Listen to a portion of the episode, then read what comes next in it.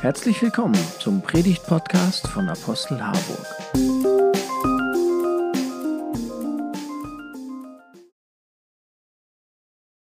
Heute ist Ewigkeitssonntag.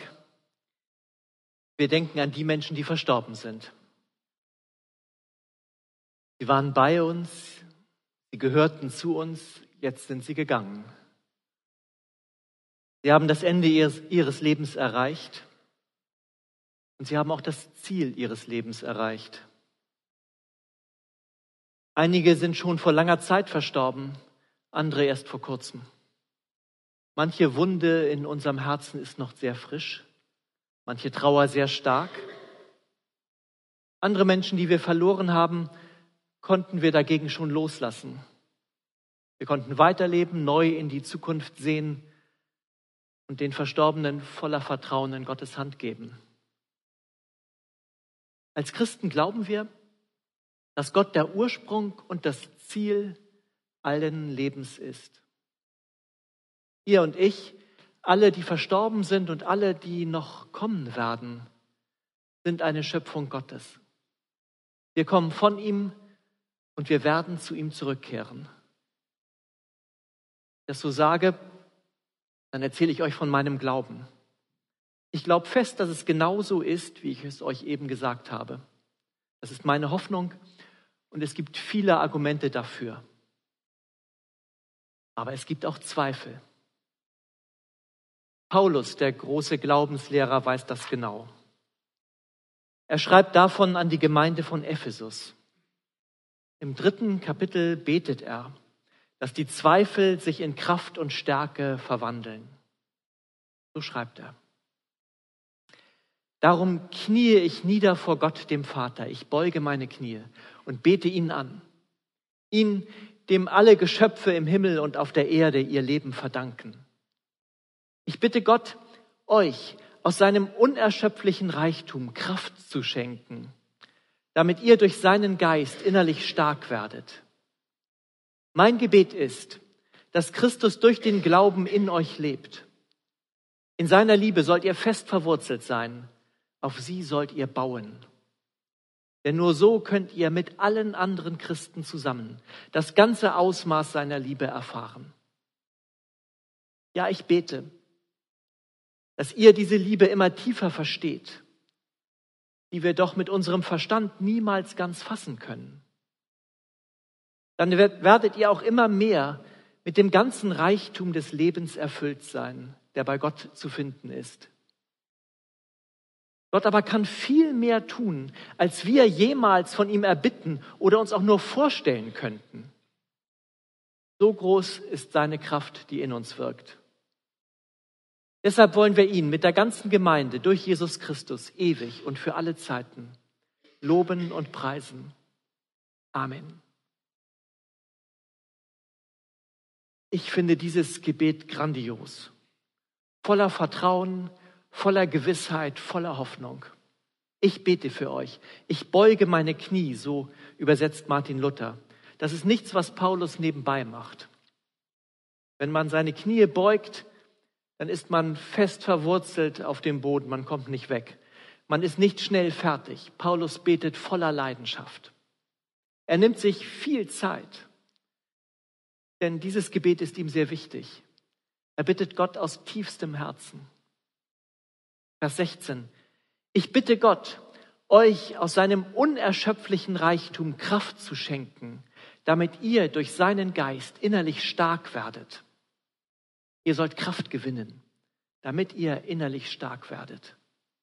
Ihr, die ihr trauert, die ihr leidet, denn ihr seid Kinder Gottes und er liebt euch.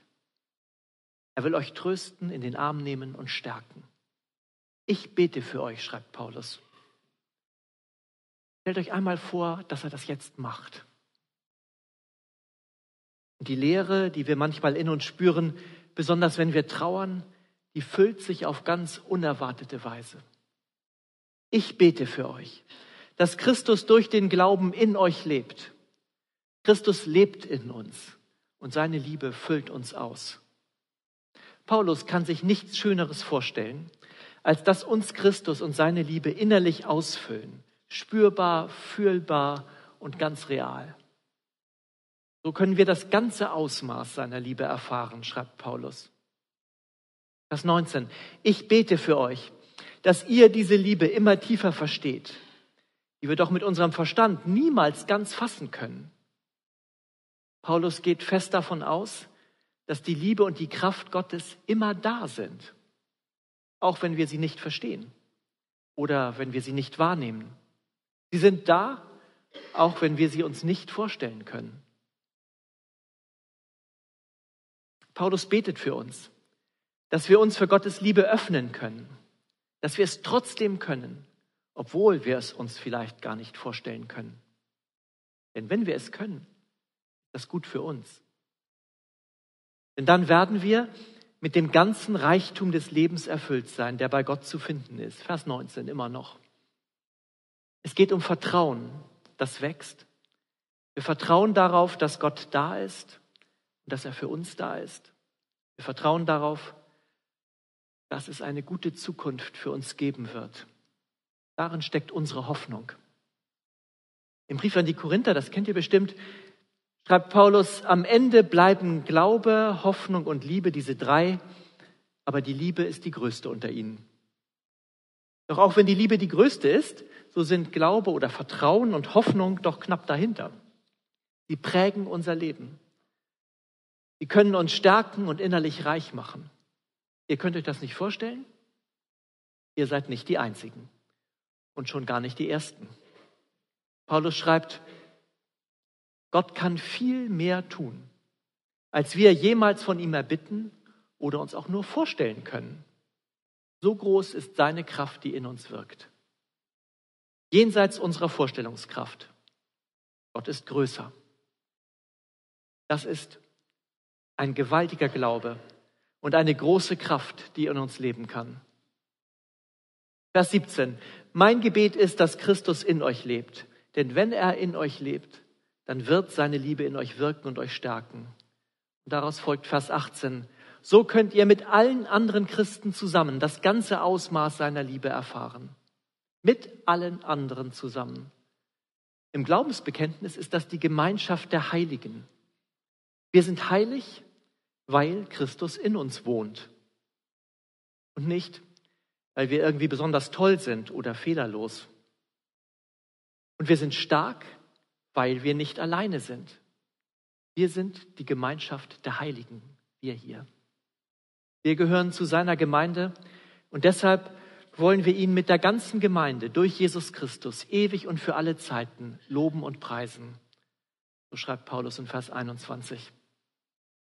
Wir gehören dazu. Und zwar alle, Lebende und Tote.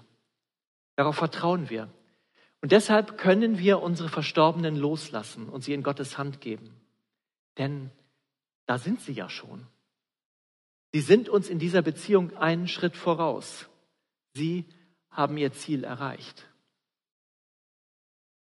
Manche von den Menschen, die verstorben sind, die uns nahe waren und mit denen wir gelebt haben, kommen uns irgendwie immer wieder in den Sinn.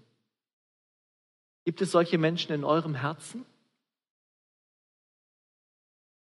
Manchmal trauern wir über sie immer noch, manche Wunde tut noch weh.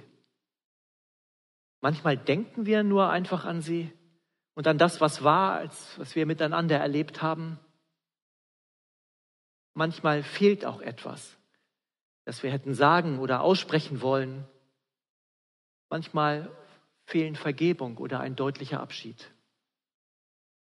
Ich lade euch ein, eine Kerze für sie zu entzünden und für sie zu beten, für sie und vielleicht auch für euch. Ich weiß nicht, wie viele Menschen euch in den Sinn kommen. Vielleicht ist es einer, dann zündet ihr eine Kerze an.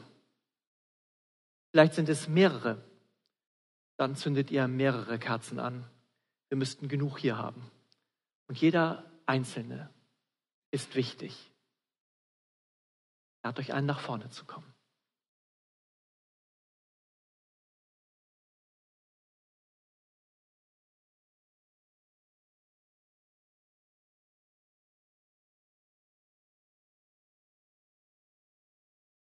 Kerze, die wir entzündet haben, steht für einen Menschen, den wir vermissen, der unter uns gelebt hat, der zu uns gehörte, den wir lieben. Es gibt eine Gemeinschaft der Lebenden und der Toten. Es gibt eine Art heilige Verbindung zwischen uns. Die Toten leben weiter in unseren Herzen und in Gottes neuer Welt. Das ist viel mehr als nur wir denken an sie. Es gibt eine heilige Verbindung zwischen uns. Jesus Christus wohnt in ihnen genauso, wie er in uns wohnen will. In der Gemeinschaft mit denen, die zu uns gehören, den Lebenden und den Toten, erheben wir die, erleben wir die Kraft Gottes, die er uns durch den Glauben schenkt. Paulus betet dafür, dass wir diese Kraft erleben. Er beugt seine Knie. Am vergangenen Sonntag haben wir hier füreinander gebetet. Felix hat in seiner Predigt deutlich gemacht, dass wir in der Gemeinschaft, in der wir leben, die Kraft Gottes erleben können. Alleine schaffen wir das nicht, aber gemeinsam sind wir stark durch Christus, der in uns wirkt. Deshalb beten wir füreinander.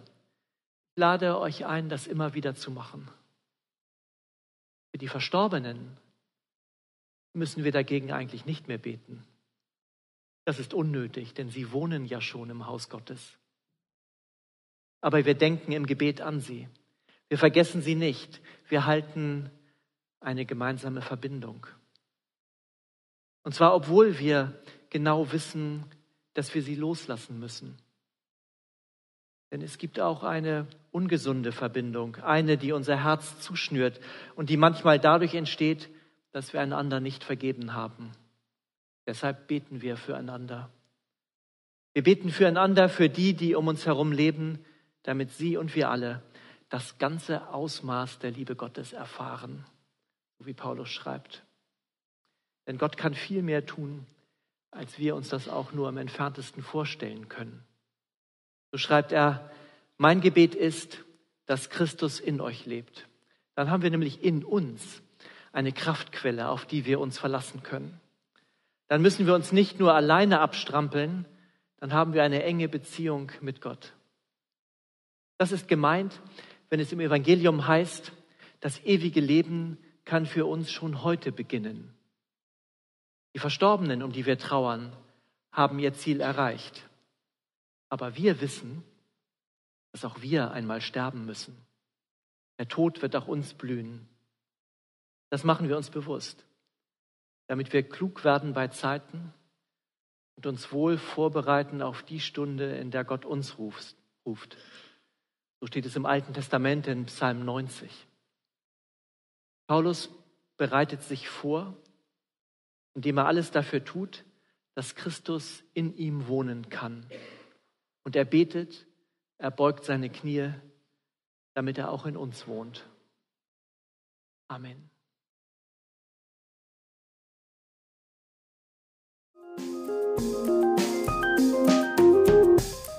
Mehr Informationen unter apostel-harburg.de